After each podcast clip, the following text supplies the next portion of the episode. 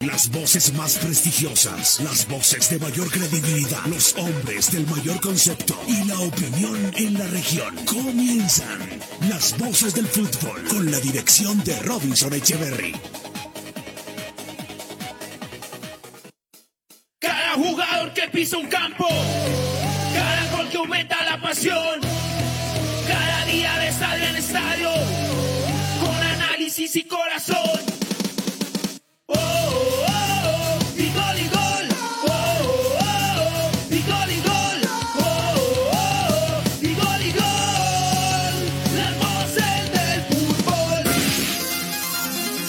Robinson Echeverry en Fútbol RCN.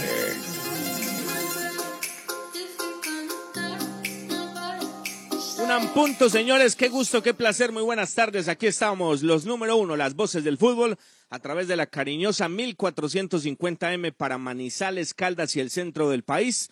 rcnmundo.com para Colombia y el mundo, al igual que nuestro canal de YouTube, donde estamos como las voces del fútbol Manizales y en Facebook Live. También pueden escuchar la retransmisión de este espacio, la gente que lo hace en diferido a través de nuestro canal de YouTube, Las Voces del Fútbol Manizales, y en la aplicación de Spotify, para que en cualquier instante del día, cuando su tiempo se lo permita, disfrute del espacio en deportes número uno en la región. Un placer, como siempre, señores, hablar con ustedes este fin de semana, que por lo menos en sábado y domingo no tendrá fecha en la Liga Betplay para Once Caldas. Once Caldas estará en aparición en una fecha más de este torneo tortuoso por demás, que quisiéramos que se acabara ya, pero no, faltan dos fechas. Hasta el martes jugará el Once Caldas. Hasta el martes. Eh, eh, hablaba con un amigo del tema de, de la Semana Santa, ¿no?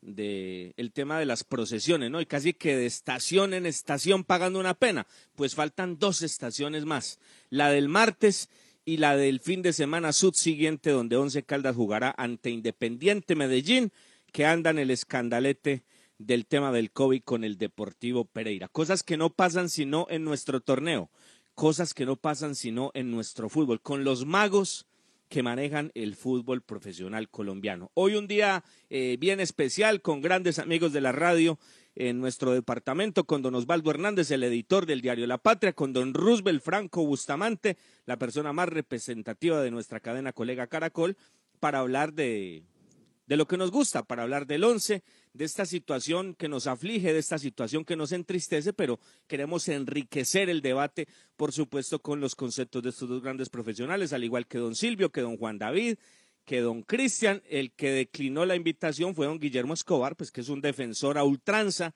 de la dirigencia de Once Caldas y ante esta debacle, pues, ¿qué más iba a decir por Dios? Tuvo que declinar la invitación. Señores, una tres minutos, don Cristian, ¿cómo le va? De una vez nos integramos, muy buenas tardes. Aquí están las voces del fútbol.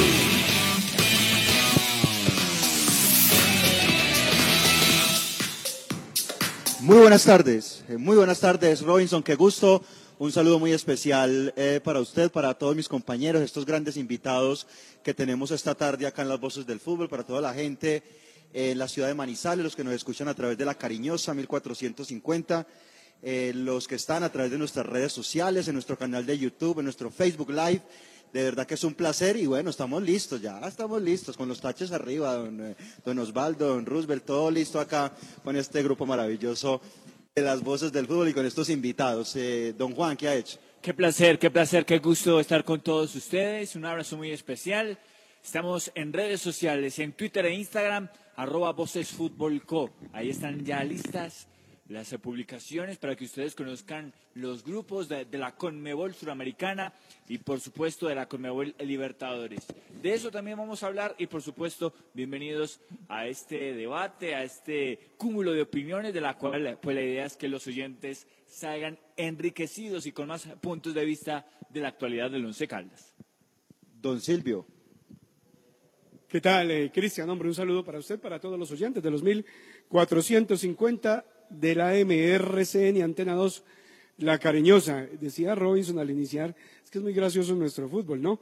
Por sospecha llegan eh, las, eh, las denuncias y las reacciones de los clubes ante Di Mayor por las cosas que suceden. De verdad que, que solo sucede en el país del Sagrado Corazón, en nuestra liga, que es muy especial esta clase de problemas que estamos viviendo ahora. Este fin de semana estaremos pendientes, por supuesto, mucho, mucho fútbol para ver, para esperar ya el partido de Once Caldas el próximo lunes. Bueno, Robinson, ahí estamos, ¿no? Vamos de una vez con. Bueno, con, Osvaldo, ¿cómo le va? Querido Osvaldo, qué gusto, muy buenas tardes, al igual que don Roosevelt. Hola, Robinson, ¿cómo está? Un abrazo para todos. Muchas gracias por la invitación. Aquí estamos de nuevo, efectivamente, para hablar de este apasionante mundo del deporte y en especialmente del Once Caldas. Muchas gracias por la invitación. El placer de siempre, querido Osvaldo, el placer de siempre, porque como lo dice Juan, lo que queremos es enriquecer el debate, eh, amalgamar muchos más conceptos para que la gente saque sus propias conclusiones. Eh, y don Roosevelt, ¿cómo está don Roosevelt? ¿O lo, o lo esperamos aún, eh, Cris? Querido director, muy buenas tardes. Un saludo para usted. Muchísimas gracias por la invitación. El honrado soy yo con que nos trae ventana donde simplemente vertiremos opiniones, puntos de vista, no más. No tenemos ni la verdad revelada, ni tenemos la solución, ni somos los hombres del maletín que traemos eh, los dólares, petrodólares, no sé, para comprar al equipo Once Caldas. No tenemos ropa para esa fiesta, simplemente somos opinadores del tema deportivo y como siempre agradeciéndole su diferencia, su afecto, que es recíproco para usted y para todos los compañeros. Qué bueno, qué bueno, querido Roosevelt. Y, para iniciar, solamente para iniciar y dejarlo ahí, porque vamos a hablar de Copa Libertadores, de Copa Sudamericana y nos vamos a meter en estas calendas de Once Caldas. La última vez que hablamos Osvaldo y Roosevelt, porque Silvio no estaba, Silvio hoy también va a enriquecer el debate, pero la última vez que hablamos, pues, pues era con ese panorama, pre esta campaña, pretemporada del el 2021, primer semestre de Once Caldas. De eso último que hablamos, así muy rápido, muchachos, para ir a, a lo de los sorteos y meternos de lleno en estas calendas eh, ¿qué reflexiones a priori, Osvaldo y Roosevelt? Pues, eh, Robinson, creo que efectivamente nada ha cambiado. Creo que al contrario, se ha ratificado y se ha acentuado más esta crisis que, que todos coincidimos. Es la peor campaña, no solamente en cifras, sino desde el punto de vista social, porque recordemos que el deporte es pasión y creo que este valor agregado de la pasión tiene efectivamente el equipo absolutamente en el piso y en el fondo. Y lo más y lo lamentable es que saber que todavía, por lo que hemos visto, todavía no se ha tocado fondo, Robinson, pero creo que de entrada hay que advertir eso, que lo que se dijo en diciembre o por ahí a finales del año pasado o empezando el año es como la, premonición, pero una premonición llena efectivamente de argumentos, no solamente de, de, Roosevelt, sino en su momento de Guillermo, de usted y de todos los que integraron en ese momento el panel. Roosevelt. Sí, Robinson, eh, no tenía retorno en ese instante, pero yo le digo algo y difiero, comienzo a diferir con Osvaldo. Es que del suelo para abajo no sigue nada. El fondo es esto. El fondo es mala campaña, malos resultados. Fondo es que nadie dé la cara. Fondo es que el equipo en todas sus manifestaciones eh, esté mal y que sobre todo eh, se traten inclusive de poner o proponer a un futuro inmediato de que soluciones de forma o que de fondo traer jugadores. Eso es vender el sofá, prácticamente. Eso es como si usted me regalara una casa, Osvaldo, y me pintara la fachada con vidrios de aluminio y la casa muerta eh, llena de comején. No me regale esa casa mejor. Pero es que cuando yo hablo de fondo, es que miremos los vecinos del, del eje cafetero. Están en la B. Todavía no hay fondo.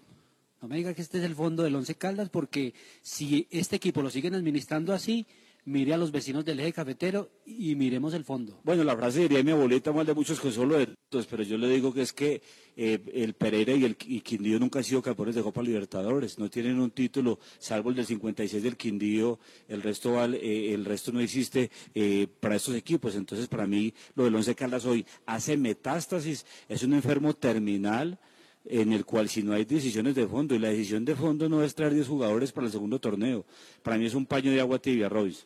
Sí, yo estoy de acuerdo, Robinson, con Roosevelt. Yo creo que tocar fondo eh, no es eh, eh, perder la categoría. Yo, creo que se debería tener un fondo y, debe ser este momento, ¿no? Pero, pero, pero bueno, ¿no?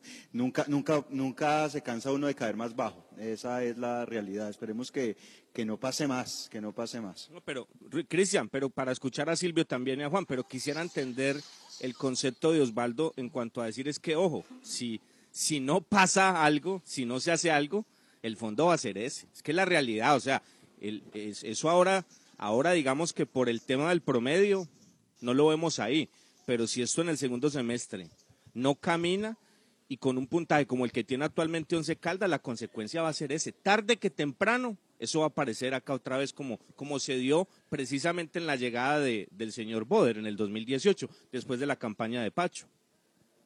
Ayer hablábamos acá en el espacio con Juan, con, Cristian, del tema de, la, cuando entregamos estadísticas en el tema del presidente y los técnicos que han pasado, decíamos que, que, es una era nefasta, es una era terrible la de, la de Once Caldas, pero, ojo, pero también decíamos que, que sigue, que es que el problema es que no nos vamos a quedar en esto acá, sino mirar mañana qué hay. En dos partidos no va a pasar absolutamente nada pero el problema son los tres meses de descanso, de qué manera se le va a dar un giro a eso. Giro que creemos que no va a suceder, pues por supuesto porque las cabezas son las mismas y los que están ahí manejando el equipo no van a cambiar su idea, siguen haciendo lo mismo siempre. Las dos posturas son conciliables. Eh, yo creo que eh, este es el fondo, entendiendo el pasado y la referencia histórica, lo que representa Once Caldas, lo que ha ganado Once Caldas. Entonces, este es el fondo, teniendo en cuenta el pasado, pero si nos ponemos a observar y analizar el presente y el posible futuro del equipo, Once Caldas puede seguir cavando su tumba y su fondo deportivo. Hay un libro, no sé si Robinson alguna vez lo leyó, Osvaldo, Silvio, colegas, ¿en qué momento se jodió Colombia? Y yo digo, ¿en qué momento se jodió el Once Caldas? Y yo eh, trato de aprender de los que saben, de la gente que, que ha hecho algo en el tema del fútbol. Uno solamente ha hecho opinar y no más pero exitosos expresidentes del equipo Once Caldas dicen, bueno, puede que los de ahora están al, frente del equipo y son culpables, pero los caldenses qué? los empresarios locales qué? Porque es que cuando eh, este equipo pasó de sociedad anónima o entidad sin ánimo de lucro a sociedad anónima de simple, este equipo nadie, nadie, no hubo dolientes que lo compraran. Y lo simplifico para no hacer una editorial acá. Hernando Ángel, ¿de dónde es? No es de Armenia y llegó allá para caídas y, tiene su negocio. El Consejo de Estado va a dar un fallo en estos días en la cuarta instancia donde la ficha podría volver a la, ciudad de Armenia y Quindío desaparecería. He advertido en redes sociales que el Deportivo Pereira eh, eh, en esa eh, subasta aquella que va a ser ahí, esa pantomima que va a ser el Candamil, si no hay un comprador, Pereira desaparece también. Eso, eso es imparitable porque eso es la ley. Y en el caso del equipo Once Caldas, creo que el Once Caldas comenzó a joderse el día que lo tuvo que comprar cualquiera, un comerciante, no un hombre del fútbol, porque aquí no hubo quien. Bueno, pero ese tema sí, ese tema sí es bien espinoso.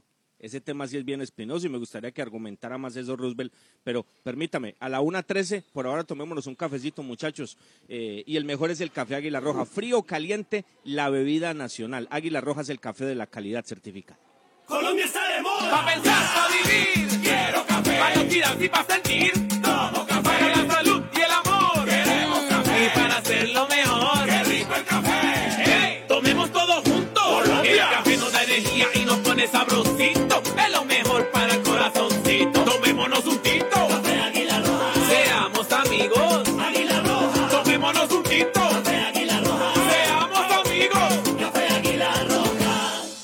Las voces del fútbol. Visita Bogotá, visita Puerta Grande, el centro comercial de los mayoristas. Ropa, accesorios, calzado, joyas y mucho más. Los mejores precios de San Andresito San José. Puerta Grande San José, el centro comercial. Calle décima entre carreras 22 y 23. Usautos Rasautos Usados seleccionados con buen pasado y entregados con mantenimiento. Negociaciones claras, rápidas y seguras. Gestionamos su crédito. Recibimos su vehículo de mayor o menor valor. Atendidos directamente por John Zuleta, director comercial. Usautos Rasautos, frente al batallón. Arepa casera la bracita, arepa paisa de pincho, aliñada, aliñada de queso, de queso y jamón y muchas, muchas delicias más. Pedidos desde cualquier parte del país al 874-3912. 874-3912. Los autores y artistas vivimos de abrir puertas a la imaginación. Apuéstale a la creatividad productiva. Todos trabajamos por Colombia. El arte y la cultura son parte vital de la economía del país. Conoce más en www.derechodeautor.gov.co. Dirección Nacional de Derecho de Autor. Promovemos la creación. Hola, soy Juan Felipe Loaiza Salazar, mejor ICFES de Caldas 2022. Obtuve un puntaje de 463. Hice mi preparación en el preuniversitario Calenda. Gracias a este entrenamiento y mi perseverancia alcancé este logro. Ahora es tu turno. Ya son siete años consecutivos en que Calenda entrena el mejor ICFES de Caldas. Calenda abrió inscripciones en sus programas. Info www.calenda.edu.co. Viaje seguro. Viaje en Unitrans. ¿Qué nos garantiza el pago del pasaje? Con el pago completo de su pasaje cubrimos el salario del conductor, el mantenimiento mecánico y estético de las bucetas, los elementos de bioseguridad para los usuarios, los impuestos municipales y las pólizas de seguros. Con el pago del pasaje contribuimos a la generación de empleos directos e indirectos y al progreso de Manizales. Unitrans, 55 años, contando con su preferencia. El concepto de la opinión y la información, nuestra razón de ser. Somos las voces del fútbol de Antena 2.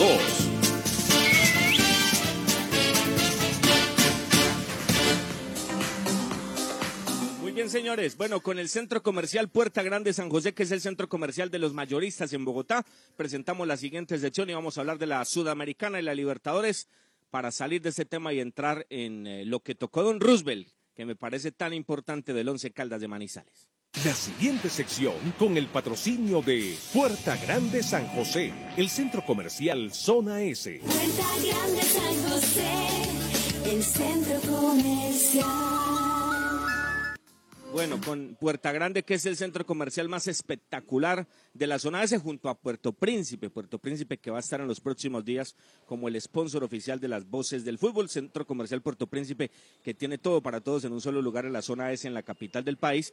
Bueno, don Cristian eh, y don Juan, la Suramericana y la Libertadores, a manera informativa, ¿cómo quedaron los grupos? ¿Cómo está el tema de los colombianos? Es lo único que quedó de esto eh, estar pendiente de los sorteos y venir a informar acá. Antes estábamos pendientes del sorteo, pero bueno, ya ni sorteo para entrar a los ocho tenemos, pues mucho menos para, para algo así en, en Suramericano Libertadores. A tiempos aquellos. Conmebol Suramericana, Grupo A, así quedó sorteada la Conmebol Suramericana. Rosario Central, Huachipato de Chile, 12 de octubre, y el perdedor de la serie entre San Lorenzo y Santos. Es el Grupo A. El Grupo B, Independiente, Bahía de Brasil, Guavirá y el ganador de la serie entre Montevideo City y Fénix.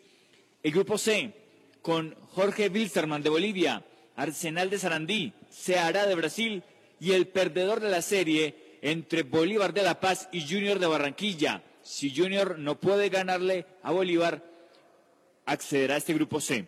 El grupo D, Atlético Paranaense, Melgar de Perú, Aucas de Ecuador y Metropolitanos de Venezuela, grupo D de la Conmebol Sudamericana.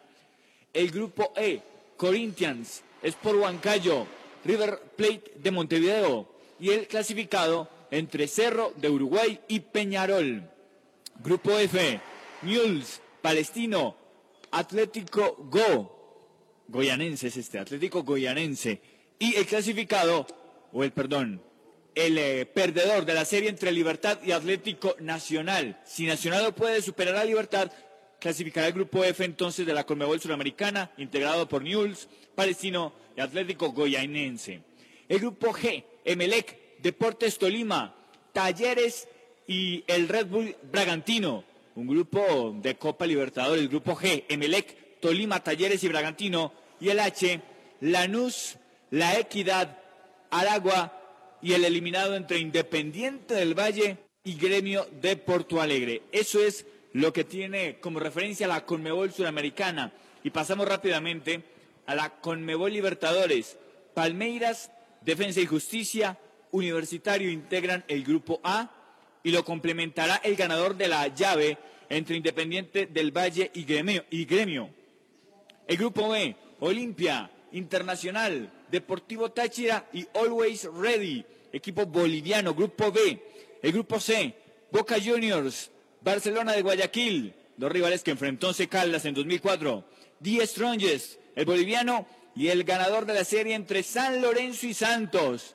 Gran grupo ese. El grupo D, River Plate, Independiente Santa Fe, Fluminense y el ganador de la serie entre Bolívar y Junior de Barranquilla. Grupo E, Sao Paulo, Racing Club, Sporting Cristal de Perú y Rentistas de Uruguay. El grupo F, el Bolso Nacional, Universidad Católica de Chile, Argentinos Junior y el ganador de la serie entre Libertad y Atlético Nacional, Grupo F.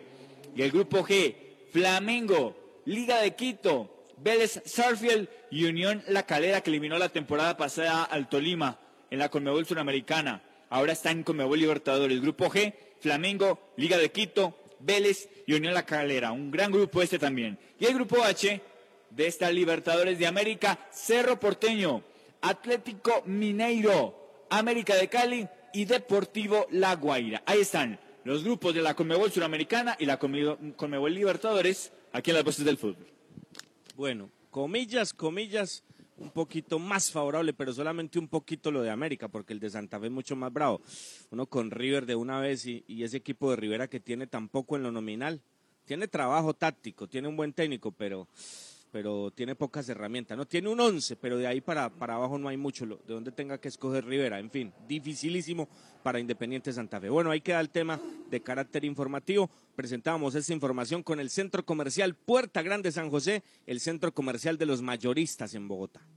Visita Bogotá, visita Puerta Grande, el centro comercial de los mayoristas. Ropa, accesorios, calzado, joyas y mucho más. Los mejores precios de San Andresito San José. Puerta Grande San José, el centro comercial.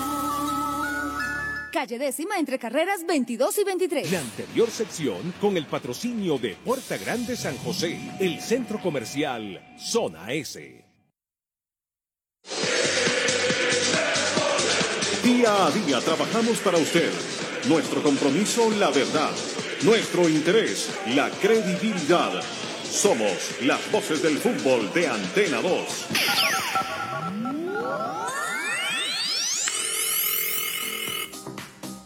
Muy bien, señores. Una 22 minutos. Bueno, don Roosevelt, don Silvio, don Osvaldo, don Juan, don Cristian, oyentes, entramos eh, a profundizar mucho más estos temas de Once Caldas. Yo no sé si el tiempo de y si no la seguimos el lunes sin ningún inconveniente. Pero yo quiero escuchar bien esos argumentos, Roosevelt, porque es que eso sí me coloca a mí en la otra acera, porque es que quiero que argumente primero antes de opinar, porque cuando yo siento que la culpa la tienen los de acá y a toda hora, no, es que la culpa la tienen los gremios, la culpa la tiene el alcalde, la culpa la tiene el gobernador, pero ¿qué culpa tienen los gremios, el alcalde y el gobernador de que esto lo manejen tan mal? Entonces yo quisiera primero escucharlo, don Roosevelt, para que profundice y entramos en esto antes de, de proseguir con más inquietudes que tenemos. Es porque se debe respetar a los oyentes y también a los compañeros. Pero mire, lo que yo digo es lo siguiente, es que usted está hablando de lo de ahora, que la culpa de ahora, no, no, no, no, no. Lo, lo, lo que hay ahora es consecuencia de lo que eh, ha venido pasando. Lo que yo digo es que eh, cuando el Once Caldas era entidad sin ánimo de lucro, eh, que no habían eh, acciones, sino que eran aportaciones, eran acción voluntaria y obviamente que como ocurrió con tantos equipos en el país, se regocijaban las familias en torno a un producto, era un ambiente familiar eh, y era un negocio prácticamente entre amigos. En el, Club Manizales, en otras partes se reunían y se pusieron de acuerdo, hicieron un proyecto muy lindo como este que todos ya sabemos qué resultados generó. Cuando el, equipo entró en esa crisis financiera, de la situación de Congo, esa es mi lectura, eh, tenía que pasar indefectiblemente de ser una entidad sin ánimo de lucro a una sociedad anónima simple, que eso es una cosa que crea la ley y, a la que hay que estar adaptados. Entonces, como tal, pasa de no tener aportaciones sino tener acciones. Y yo recuerdo ese día porque estaba inclusive como gerente de Dubán Vázquez, que para mí Dubán Vázquez y Jairo Quintero han sido los mejores presidentes del equipo Once Caldas en la historia por los resultados que son incontrovertibles. Y Dubán estaba como presidente ese día y puso todo el día dos pisos a la venta de las acciones, aparecieron cuatro o cinco gatos a comprarle una o dos acciones y para de contar nadie más. Entonces esto llegó un momento en que no se le ofrecía al mejor postor sino a lo que había. Llegaron los señores Pineda en su momento, prometieron una cantidad de cosas que nunca se cumplieron y nos llevaron a esto. Obviamente que con este manejo de actual, actualmente el equipo ha perdido muchos activos valiosos. Así lo desconozcan, la prensa, un divorcio total con la prensa, fatal, que parece que no consigue un producto como el fútbol, donde la prensa vaya por un lado y el producto a vender por el otro. Y aparte de ello, eh, a las empresas, a los dolientes, hay inclusive empresas que por negocio, si no les gusta el fútbol, se vinculan, pero claro, lo que pasa ahora, uno tiene que decir para redondear, querido Robinson y compañeros, es que eh, estos señores de ahora sí llegaron a comprar lo que había, pero entonces, ¿dónde estaba en ese entonces la, la empresa manizaleña, los dolientes caldenses, para que compraran? Por una sustancial diferencia. El secreto de Camargo y Tulio Gómez en el, en el América y Tolima es uno muy elemental y básico. Primero, tienen plata y segundo, son hinchas del producto. Aquí no hay hinchas, ni Tulio es hincha del Once Caldas y Jaime Pineda tampoco. Antes Robinson, y perdóname que, me meta acá, em, cuando le preguntábamos al señor Tulio y, y respondía sin amenazar, ¿cierto? Cuando respondía cosas el presidente del Once Caldas, eh, hablábamos sobre el futuro del equipo y él decía, eh, pero venga, ¿dónde están los prohombres de Manizales? Y yo creo, eh, con esto que argumenta Roosevelt, que es una combinación de muchas cosas, de dos cosas, diría yo. Lo primero es que los que hay no han sabido acercarse a las personas y al Estado, a los gremios, pero también creo que ha habido cierta apatía con el equipo eh, eh, en la propia ciudad. Yo creo que el hecho de lo que se maneja como, como aspecto dirigencial, lo que hacen los señores Castrillón y, la gente de la Kenworth de la Montaña, creo que no justifica en sí eh, una apatía tan marcada que se ha presentado en Manizales con el equipo a la hora de, de llegar y decir, bueno, ¿qué vamos a hacer? ¿Qué vamos a adquirir? Entonces, yo creo, sí, no se han comportado como debe ser, no se han acercado como deben ser, pero tampoco acá ha existido la respuesta tradicionalmente como uno hubiera pensado para tener a un equipo como el Once Caldas. Pero, pero hay un tema, y me gustaría que Osvaldo aportara en esto, y don Silvio, que conocía muy bien eso. Eh, un detalle, o sea, y esto vale la pena inclusive tocarlo con Dubán, porque Dubán hace parte de este grupo. Lo que pasa es que Dubán ahora está en unos, en unos procesos personales que lo tienen bastante ocupado, pero Dubán hace parte de las voces. Y, y cuando, cuando regresemos al estadio y cuando estemos en esas calendas, Dubán va a estar con nosotros. Pero yo, yo voy a invitar a Dubán, vamos a invitar a Dubán para que él nos cuente, porque está claro y por eso quiero escuchar lo de Osvaldo y lo de Silvio que estaban tan también al igual que Roosevelt empapados de eso más en esa época. O sea, acá el tema fue de liquidez, porque es que no quisiera, Cristian, que ligáramos, o sea, salgamos de eso otro y entramos a, lo de ahora, porque es que no tiene que ver lo uno con lo otro. Pero era un problema de liquidez lo que tenía. Y esa deuda que, porque acá siempre amenazaron, no es que el equipo desaparece, es que esto, es que lo otro. No, no, no. Llenaron a la gente de miedo y la cosa se dio así. Y hoy en día, ¿cuántos están arrepentidos por los 300 y pico que fue lo que dio esta gente? Que es una cifra, eso es mucha plata, pero para el fútbol es irrisorio, a lo que ellos piden hoy en día. ¿A cuánto le ofrecieron en ese entonces? ¿Quién se iba a imaginar que esto se iba a valorizar de la manera que se valorizó con este cambio de, de- corporaciones sin ánimo de lucro a sociedades anónimas? El cambio ha sido abismal. De hecho, el, el señor Castrillón decía en la asamblea, y no me deja mentir eh, Osvaldo, que las acciones pasaron de 10 pesos a mil pesos. Creo que en una década. Entonces, ¿cuánto no se arrepentirán de lo que dice Roosevelt que les ofrecieron o no? Pero acá era un problema de liquidez y de que ya se estaban comprometiendo casi que los patrimonios personales de los señores que estaban ahí, incluyendo a Duan, por el hecho de que ellos figuraban en la corporación. Pero en en eso está claro, y eso, esa historia sería buena que nos la contara Duan, a quién le ofrecieron y, y quiénes no quisieron, pero lo que a mí no me gusta es que se justifique Roosevelt el mal manejo en eso, porque es que, o sea, ellos compraron, ellos compraron. Entonces yo, yo no puedo decir, no, yo compré Es que, un carro y entonces Robinson. yo no manejo bien el carro y por qué 10 más no compraron el carro. No, no sé si me haga entender. O sea, ellos compran Sí. un negocio, prácticamente compraron fue una deuda, porque la cifra por la que adquieren el paquete accionario es una cifra para el fútbol ridícula, pero Sí. adquieren una deuda impresionante, una deuda que con el cuerpo eh, financiero que tenía Pineda, pues era fácil de arreglar como la arreglaron, incluyendo la muy buena gestión ante la DIAN y compañía del hoy en día miembro de la Junta Directiva de Once Caldas, Jorge Enrique Vélez, porque él en su cargo alto en Bogotá que tenía en la superintendencia le ayudó muchísimo para este tema. Pero compraron fue una deuda. Hoy en día tienen un negocio que valoran en 15 millones de dólares, que uno se pregunta, pues, ellos dicen, pero usted no le puede colocar precio a lo nuestro, pero uno dice, este equipo cómo va a valer 15 millones de dólares con lo que tiene. No tiene una sede administrativa, no tiene una sede deportiva y los resultados están a la vista. Pero lo que yo digo, eh, Roosevelt, y ahí es donde yo me distancio, no podemos justificar que es lo que hace Tulio y lo dice Cristian. No, es que, pero ¿dónde están los, por qué? O sea, ¿qué tiene que ver la otra gente con el mal manejo que ellos le- les dan al negocio? Sí, discúlpeme, eh, le intercedo en el tema, vea. Yo creo que aquí una precisión, Roosevelt, es que la ley, la ley no era obligatoria.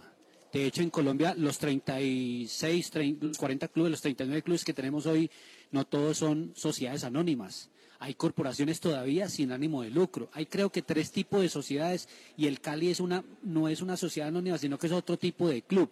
¿Cierto? Entonces, para entender algo, no era obligatoria. Recordemos que esa conversión se hace en el 2011 y en el 2012 se hace la venta del equipo. Yo creo, yo creo Roosevelt, y sí, compañeros y, y Robinson, aquí, ha, aquí ha existido un sofisma de distracción. Una cosa era la corporación sin ánimo de lucro y otra cosa es una sociedad privada. Hoy es, una es un negocio privado y le han querido vender a la gente que es que hay que casarles, ayudarles, cuando son ellos los obligados a venderle el producto a la prensa, a la sociedad, a la gobernación, a la alcaldía y a los hinchas. O sea, yo a un hincha no tengo por qué decirle que es muy malo porque no va al estadio cuando lo único que tengo que hacer es venderle un buen producto para incentivarlo y que vaya al estadio y que compre una camiseta. Eso yo creo que es lo primero que tiene que hacer un dirigente. Y segundo, yo creo, puedo casi que eh, interpretar un poco ese momento en el que se vendió el equipo en un afán increíble. Yo creo que ahí había una división absoluta de la dirigencia histórica del Once Caldas un año después de haberse hecho la conversión, ya era sociedad anónima, y en medio de esos apuros, efectivamente apareció eh, una persona como Jaime Pineda, que hacía mucho rato tenía ganas de entrar al fútbol y se lo vendieron, y como quien dice, se lo vendieron y le encimaron la sede, porque ese equipo salió absolutamente barato. Y que no nos digan que es un equipo que valió 25 mil millones de pesos, porque esa deuda con la DIAN está absolutamente negociada y se está pagando. Porque es que uno escucha, por ejemplo, la asamblea y en la asamblea le meten mentiras a, a mucha gente. Ahí dicen, por ejemplo, que el costo de mantenimiento del estadio vale mucho, que es más lo que invierte el equipo en el costo del estadio, que efectivamente lo que le, vale, mejor dicho, eh, más el costo de la administración, que efectivamente irse para la calle. ¿Cuántos metros cuadrados utiliza el Once Caldas en el estadio, en laboratorios, en fisioterapia, en camerizos, en bodegas y en todo? Que el Once Caldas se salga del estadio, entregue el estadio y se vaya para la calle, ¿cuánto le vale efectivamente dos o tres casas en administración mensual? Entonces es un tema absolutamente complejo y le venden a la idea a la gente de que efectivamente es que hay que ayudarle al Once Caldas. No hay que ayudarle al Once Caldas. Hoy es un negocio privado como todos los clubes de este país, como la mayoría.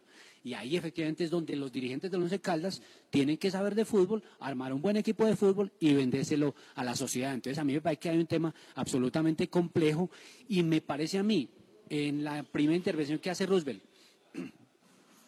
yo sí creo que efectivamente que aquí, el día que eh, se genere una idea distinta para que crear, para, para, para crear una institución que compre el Once Caldas, yo sí creo que aquí sí hay con qué efectivamente, con qué comprar el Once Caldas. No comprarlo, estoy de acuerdo con Robinson, a, la plata que están planteando hoy, porque efectivamente hay una devaluación absolutamente de todo, que permitan efectivamente hacer una auditoría, hacer una valoración y cuánto vale el equipo, no solamente la ficha técnica, pero la ficha deportiva.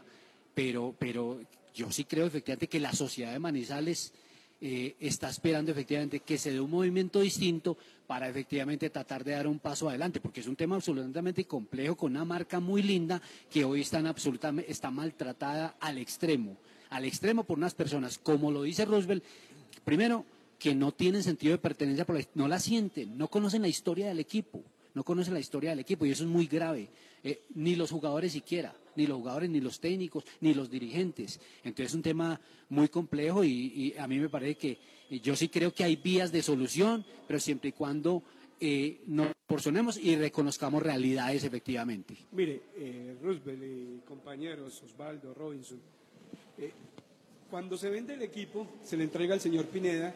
En esa cifra simbólica, porque eso no se está comprando nada con 500 millones que entregaron ellos y además una sede que les dan, era el desespero, y Robinson lo acaba de decir, del tema de que no había circulante, no había dinero para pagar, La- las deudas estaban al máximo, no había con qué pagar la nómina. Ustedes recuerdan que se hablaba que el profesor Osorio sacaba de su bolsillo y le daba a los pelados para que fueran a, comer, a comprar su mercado. Esa era una realidad de ese momento. El desespero los llevó a entregar el equipo de esa manera. Sobre la deuda, le quiero hacer una aclaración, Robin. Según Duan Vázquez, esa deuda hoy está muy bajita, porque hay unas reformas del 2012 y algo así como del 2017 que llevó a esa deuda a bajar mucho. Él habla casi de 6 mil millones de pesos que se deben hoy. No, no, no, no, no, no, no, no son 6 mil. Si hay una rebaja casi como, yo no sé si las cifras no, son como casi 5 mil millones, producto efectivamente de la reforma tributaria que le permitió efectivamente 2012. unos amparos jurídicos al club, efectivamente para lograr efectivamente unos beneficios a través de la reforma. Bueno, otro detalle. Y ahí sí me salgo pues de, de Roosevelt y Osvaldo cuando dicen... Venga, Ru- eh, Silvio, Silvio, 20. Silvio, Señor. Silvio, venga, pero solo un instante, solo un instante. Sí, señor. el otro día que contábamos una historia con una fuente eh, de Medellín que, que nos contaba todo este tema de cómo armaron el equipo y todo.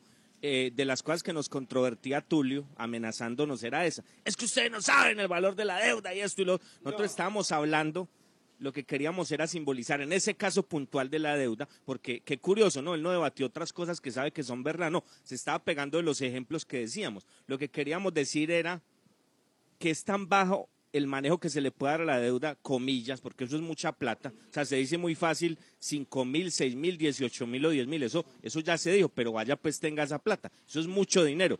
Pero con el, con el tiempo que esa deuda tiene en, en un tema operacional de un club, en los gastos operacionales de un club, es una, una cifra supremamente llevadera supremamente llevadera, o sea que ese no puede ser el problema, que es lo que que eso es lo que queremos simbolizar. No, es que la deuda y nosotros la aparatamos y tal y la cosa. No, ellos hicieron una gestión notable, ni más faltaba, eso se tiene que reconocer, amparados en el capital que tenía el señor Pineda, porque cuando eso Tulio no tenía nada que ver en esto, y pues uno con ese respaldo obviamente puede negociar fácil con la DIAN.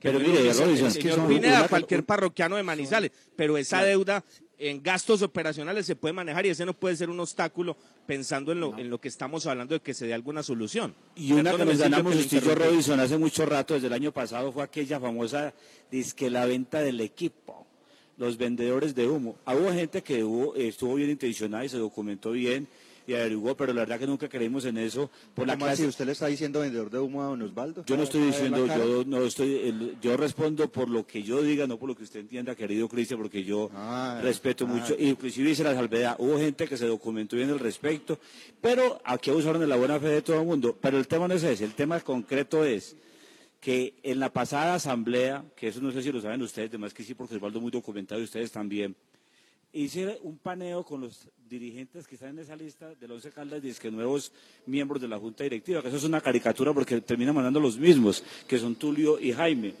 Y, le- y les pregunté la siguiente perla. Bueno, y entonces ahora que hay esa famosa junta nueva, hay la posibilidad para que el equipo lo vendan. Y me respondió uno de esos personajes que están en esa lista, dijo, ¿y a usted quién le dijo que estamos interesados en vender? Así, ahí se las dejo. Que esa es otra cosa, ¿no? Oye, claro que cuando hablé la última vez con el señor Tulio, porque alguna vez logré hablar ahora en el eh, mes de agosto, septiembre, que hubo Osvaldo, recuerdo una reunión de Juegos Deportivos Nacionales en el, en el estadio, dijo el señor eh, Castrillón que había perdido 10 mil millones de pesos en pandemia. Y además agregó lo que dijo don Roosevelt. Me da risa y señaló a un periodista que estaba ahí y dijo, ¿quién le dijo a él que nosotros estamos vendiendo? Es que nosotros no estamos vendiendo. Pero yo le quiero agregar algo a lo que Venga, ustedes dos Silvio, decían. Silvio, Silvio, Señor. Silvio, pero perdóneme, lo interrumpo. Qué, qué vergüenza que preciso es con usted, pero yo sí lo quiero decir y me ratifico. Yo me ratifico, me ratifico. A mí sí de Medellín me contaron que ellos están vendiendo. Pues cada uno Claro. tiene sus fuentes y sus, pero a mí No, sí claro. me el Sí. equipo, el problema es es, que perdóneme, para no vender, Robinson. pero que lo están vendiendo, lo están vendiendo. Sí, claro, ellos necesitan Robinson. vender. Lo que pasa es que salen, a- mejor dicho, todo lo que diga la prensa, ellos dicen lo contrario. Todo lo que se diga hoy acá, va a salir el presidente a señalar, a decir que no es cierto.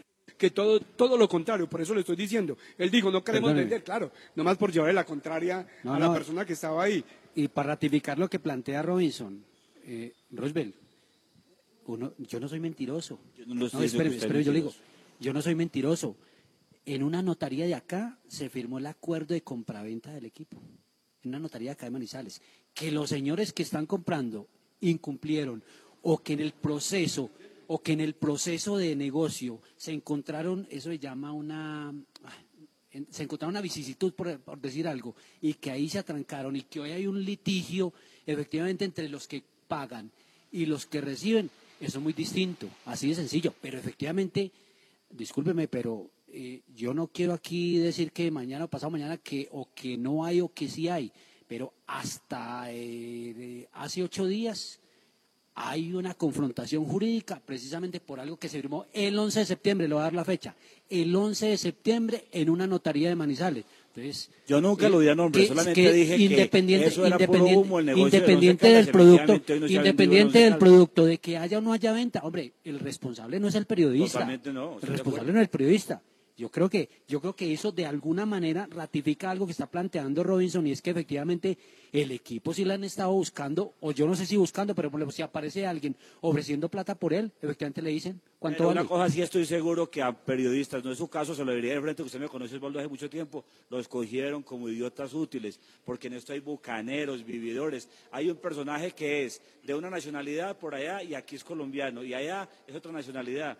Detalles no voy al respecto porque qué miedo. No, no, Sí, ¿cómo pero, que no? pero, pero, O sea pero que- yo sí quiero hablar de Guerrero. A mí sí me gusta Claro, hacer- ir de claro. frente. Eh, Roosevelt, yo sí voy de frente. Yo conté acá, yo conté acá.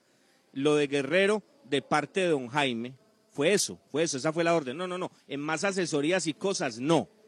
Pero como él, eh, como él dijo que él, él ofreció dos opciones, Guerrero, que podía reafirmar ese negocio, que podía enrutar de nuevo ese negocio, o que podía traer otro comprador. Y ah, si lo trae, bienvenido, con algo real, con algo absolutamente real.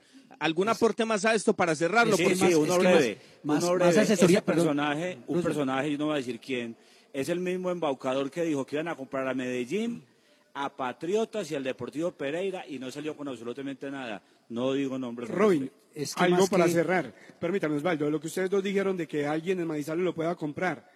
Yo sí quiero ser claro en algo. Primero, en Manizales la gente que tiene dinero no va sino a la fija.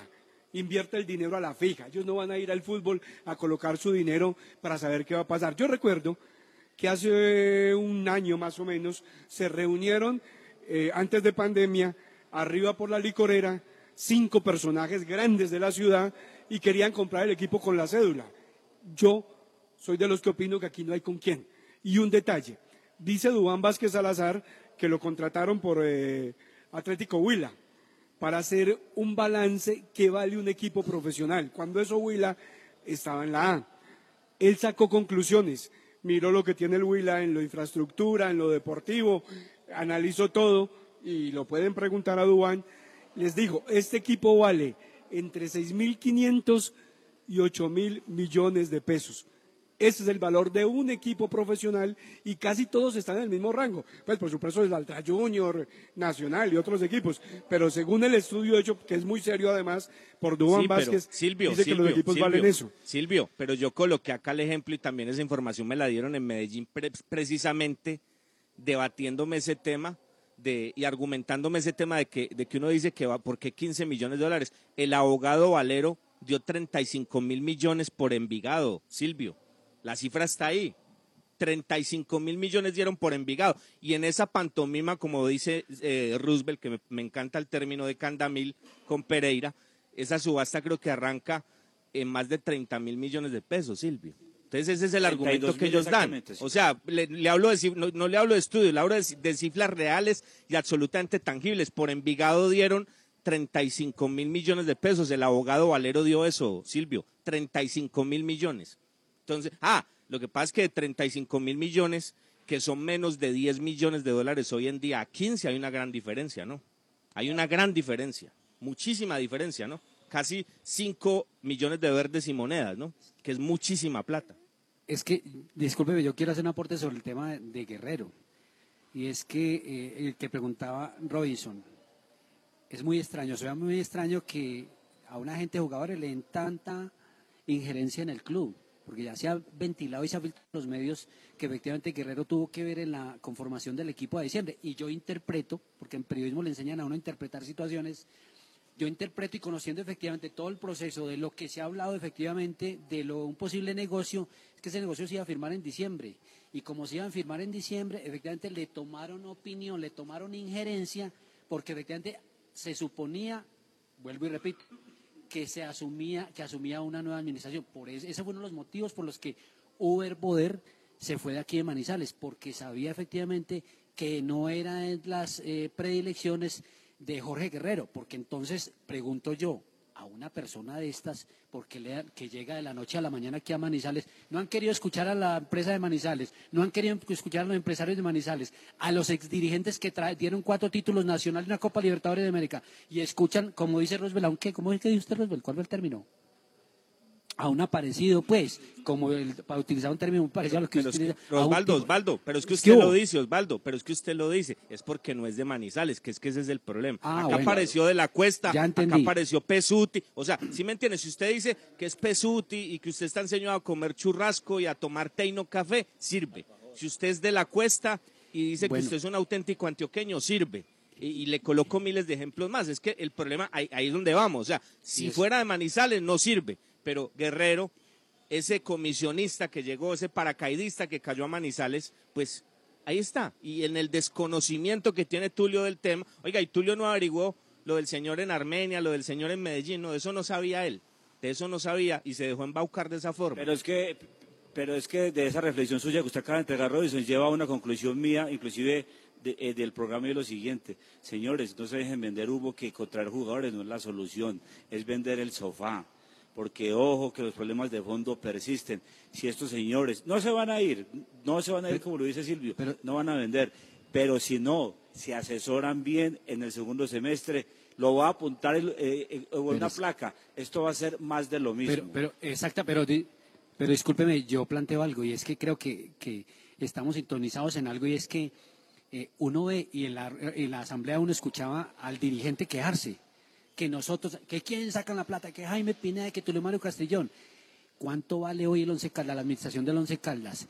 Y uno casi que se atreve a decir que hoy los equipos del fútbol colombiano, excepto Nacional, Junior, Deportivo Cali, Medellín y Millonarios, que efectivamente sí hacen un esfuerzo efectivamente por tener equipos grandes y competentes, el resto se administran con los recursos que les da la Di Mayor. Eso no me queda la menor duda y creo que ese debate lo puede dar uno en cualquier escenario, incluido a los señores dueños del Once Caldas, porque entonces él habla, entró la plata de Carbonero, entró la plata del mono que se fue pa- de Sinisterra, entró la plata que eh, a esa le suma la de la televisión y ante le suma la de las taquillas y la venta de camisetas y efectivamente con ese rubro, un equipo, ¿cuánto vale el equipo? 5, 6 mil millones de pesos al año, 7 mil millones de pesos al año, pues no se hace un esfuerzo adicional y ese es el equipo que se le va a administrar al Once Caldas y a los caldenses.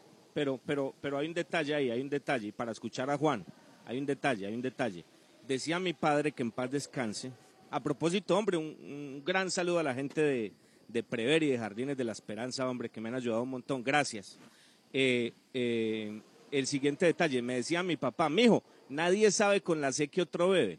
Entonces quiero colocar este ejemplo para el tema del Tolima que dice Roosevelt o para lo que toca ahora eh, Osvaldo de Millonarios. No, Lo- los dueños de Millonarios, eh, ese grupo Amber y, y todo ese tema de Serpa y eso, muchachos, ahí ahora porque no hay gente, pero Millonarios lo tienen en lo mismo, a Millonarios lo tienen igualito, igualito, igualito, en un tema experimental. Como no va gente a la cancha, no tienen esa presión y Gamero ha podido hacer todo ese proceso. Y lo de Tolima, lo de Tolima, vaya pregunten Ibagué Roosevelt. Vaya pregunten Ibagué lo que piensan de Camargo. Lo que pasa es que la diferencia de Camargo y los de Manizales, o los de Antioquia que están en Manizales, es que por lo menos arma un equipo competitivo y es, y es mucho más inteligente Camargo, porque él tiene eso como un negocio, pero es mucho más inteligente y sabe que no es lo mismo vender un jugador cuando usted tiene un equipo en el puesto 17 o cuando usted clasifica torneos internacionales que a su vez le da vitrina y los exhibe más a los jugadores, es lógico, ¿no? Yo soy protagonista, yo no gano nada y eso es lo que la gente dice en Ibagué, no gana absolutamente nada, simplemente eh, es protagonista, es protagonista, pero obviamente arma equipos competitivos porque entendió el senador, entendió que con el equipo arriba un jugador no le vale uno, sino que le vale tres, pero eso no lo quieren entender acá. Ahora, problema, Eh, eh, co- co- como dice, ¿cómo hace uno, cómo hace uno para equivocarse tanto, Robinson? Es que no es solamente en un tema de entrenador, o sea, esto es cuándo le van a pegar a una, ¿sí? Porque Eh, nunca se asesoran bien, eh, querido Chris, pero, Robinson, y van no, a eh, fallar y a Rubén, fallar y a fallar. Pero, pero si han intentado asesorar y, y nunca le pegan, ¿cierto? No, el otro día trajeron a, a- a la Cuesta y a Pesuti. Hoy, hoy decimos que De la Cuesta y Pesuti fueron un fracaso, pero cuando llegaron muchos, yo diría No, más del no, no, 90%, eh, se vio con buenos ojos. Ahora traen este señor Guerrero, se han asesorado, pero, pero por lo regular lo hacen equivocadamente. Los técnicos que han traído no, no han sido y siempre se han equivocado en ese camino. Entonces yo digo, ¿cómo hace uno para equivocarse tanto y no pegarle a una? Cuando quisieron Venga, pero, invertir, venga, hicieron una gran inversión, Robinson. Cristian, venga, pero yo quiero decir algo, yo quiero decir algo. Mm. Osvaldo sabe que estoy hablando yo porque en un partido que estábamos haciendo en Envigado, nosotros tomamos una foto. Ah, a, a mí siempre me ha gustado tener grupos que marquen la diferencia y, y don Cristian lo sabe. Cuando ya podamos viajar, este grupo va a viajar a todas las canchas. Y estábamos haciendo un partido en Envigado y Osvaldo sabe lo que yo estoy diciendo y nosotros tomamos la foto y la montamos en Twitter ya de la cuesta y Pesuti ahí se lo colocaron en la patria. ¿Ok? Entonces yo solamente dejo esto ahí, solamente pregunto, ¿por qué, por qué de la cuesta nunca llevó a Maturana Nacional? Pues solo digo eso, no. Solo digo eso. O sea, ¿por qué, por qué siendo un presidente en- de Nacional por tanto tiempo con éxitos que no se pueden debatir, por qué nunca lo llevó a Nacional? Yo le respondo con la siguiente analogía breve para que llegue Juan David. Mire, por algo muy elemental y simple, porque Nacional seguramente hay gente que sabe de fútbol. Si estos Ah, tipos de fútbol eso es. entendieran, Eso se es, dejaban asesorar bien, pero no se dejan asesorar bien, Juan. Roosevelt, eso es, Roosevelt la tiene clara, por eso le digo, ahí la tiene clara, por eso, por eso no lo llevó a Nacional, porque es que en Nacional, hermano, hay una comisión técnica. No aceptan Es engrupidores, cosa. hombre. Es Eh, otra cosa, es- es y- otra cosa. Y el otro eran engrupidores igual a Maturana.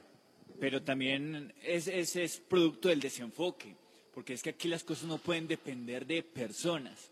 Si llegó Pesuti, o si llegó De la Cuesta, o si llegó Guerrero, o si llegó el que aparece y defiende sus intereses mezquinos y pasa por encima de la institución y defiende sus intereses. Aquí tiene que, primero, elaborarse un verdadero proyecto deportivo y con función en ese proyecto deportivo delegar funciones y personas. Ese es el primer paso para que esto cambie. Yo no creo que o no está en mis manos comprender si el equipo lo van a vender o, o exigir. Vendan el equipo, no, exigir como periodista deportivo, venga, pongan, establezcan un proyecto deportivo. Van a trabajar las inferiores, trabajenlas, pero con un proyecto deportivo. ¿Qué les dijo Lara? A los eh, dueños en la reunión de Medellín. Vea, que las ¿cómo divisiones así? ¿No inferiores no hay ahí- nada.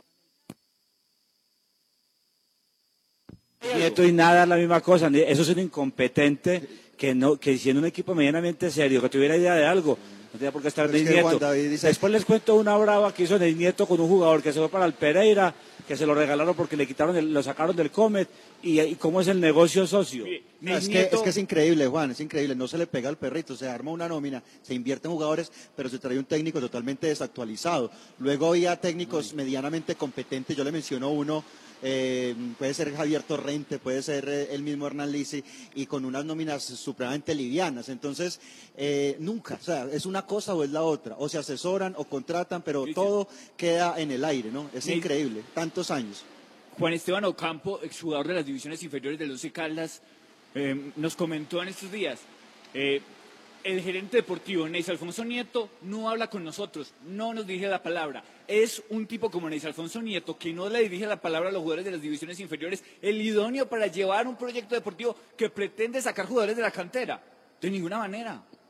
Es que eh, ya están empezando a promocionar de que el equipo, del equipo se van 10 jugadores, ¿cierto? 10 jugadores. ¿Cuántos se fueron el primer sem- el perdón, en diciembre? Otro camionado. ¿Cuántos se fueron? Se fueron 10. O sea, ¿cuál es la coherencia Exacto, realmente? ¿Cuál es la exacto, coherencia exacto, realmente en esta situación? ¿Usted se imagina a partir de ahorita que saquen 10 jugadores y traigan otro camionado de jugadores? ¿Qué tipo de resultados se pueden exigir para el segundo semestre? Y yo lo digo con mucho respeto, esos jugadores que están ahí no tienen la responsabilidad de nada, porque usted pone al señor eh, Joyver González a jugar y el señor da lo que da, da lo que tiene. Ota Álvaro Pero es estaba que de- esa- jugando en un torneo Exact- a- amateur en Pereira, en la Copa Mario Marín. Entonces, y le pagaban por partido y esto es 500, Osvaldo, 200 esto es mil mi pregunta para es, manejarlo- no hay que cambiar, y lo digo con todo el respeto del mundo porque los señores son dueños, no hay que cambiar 10 jugadores, hay que, hay que cambiar a los señores que desde el 2011 cada torneo están trayendo 10 o 12 y los resultados no se le han dado. Algo está pasando en la parte Esto alta no es de del equipo. camionados, Y lo digo no con Mire, para terminar, porque creo que ya va haciendo, discúlpeme Robinson, 30 segundos para sintetizar esto que está pasando en el Once Caldas y en el fútbol colombiano. Alguna vez leí una columna de Antonio Caballero en Semana, cuando escribía en Semana. Y Antonio Caballero decía eh, sarcásticamente que en Colombia mucho colombiano compraba un yate para que lo hubieran montado en él y no efectivamente para disfrutarlo. Creo que con eso digo muchas cosas de lo que está pasando en el fútbol colombiano. Sí, Eh, yo creo que esto no es por públicamente y camionados. Roosevelt, Esto no es por lo- públicamente, la seguimos el lunes, ¿les parece? El lunes la seguimos porque, porque falta el tema de los jugadores, falta el tema de Lara. Ustedes que eran defensores a ultranza del técnico anterior, yo quiero escuchar. Es que ¿Qué faltan le muchos dice temas. eso a El lunes la? ¿Por seguimos. Pues, don Cristian, don Roosevelt y don Osvaldo, que defendían tanto a Odor, pero eso lo seguimos el lunes. Lo último, Roosevelt, el lunes la seguimos, lo último, y Osvaldo. Eh, le agradezco último. mucho la invitación, querido director, y la verdad que, hombre, eh, estos espacios son muy buenos para uno dar un diagnóstico simplemente un punto de vista, pero redundo en eso, no vendan el sofá, no eh, den paños de agua tibia ni los pongan, que eso de traer jugadores es solamente cortina de humo, porque esto sigue si las soluciones de fondo no llegan. Y no van a hacer vender al equipo porque estos señores no se van a ir, sino que se dejen asesorar bien. Y esto no es por camionados, Robinson. No todo lo que hay ahí es malo. Esto es con inteligencia, ¿sí? Con inteligencia. No todo es malo. Bueno. Ay, Cristian, por Dios. Mm, bueno, en fin. Lo último, lo último, Osvaldo, lo último. Nos vamos, don Silvio, Juan, lo último. El lunes No, nos muchas vemos. gracias por la invitación y el lunes nos vemos. Un abrazo. Eh, Me preguntan, don Roosevelt, me preguntan acá vía interna que para el lunes, por favor, usted le cuente a la gente los 20 jugadores que debutaron con 11 Caldas eh, en la era Uber Boder. Eh, ya le muestro quién El pregunta. fiscal, el fiscal del comentario. Gracias por seguirnos en Roosevelt. redes sociales, arroba Voces Fútbol Co en Instagram y Twitter y estamos en vivo en Facebook Live, Las Voces del Fútbol Manizales y en nuestro canal de YouTube. Gracias por esa inmensa sintonía. Muy bien, el lunes, el lunes seguimos y el lunes nos argumenta Roosevelt, Roosevelt que era ídolo a ultranza de, de, de don eh, Uber Boder, pero el lunes hablamos, querido Roosevelt, de eso y acá Y yo, y yo, y yo. Y ah, no, don Cristian, pues ni decir, aún está llorando por la salida de él. Una 57, señores, gracias. Un abrazo, feliz fin de semana para todos y el lunes seguiremos con este debate acá, eh, aprovechando que no tiene fútbol el Once Caldas de la ciudad de Manizales. Se cuidan, por favor, esto no ha pasado. Mucho juicio, señores, que la pasen bien. Las voces del fútbol. Conocer toda la información del mundo del deporte, visite www.antena2.com.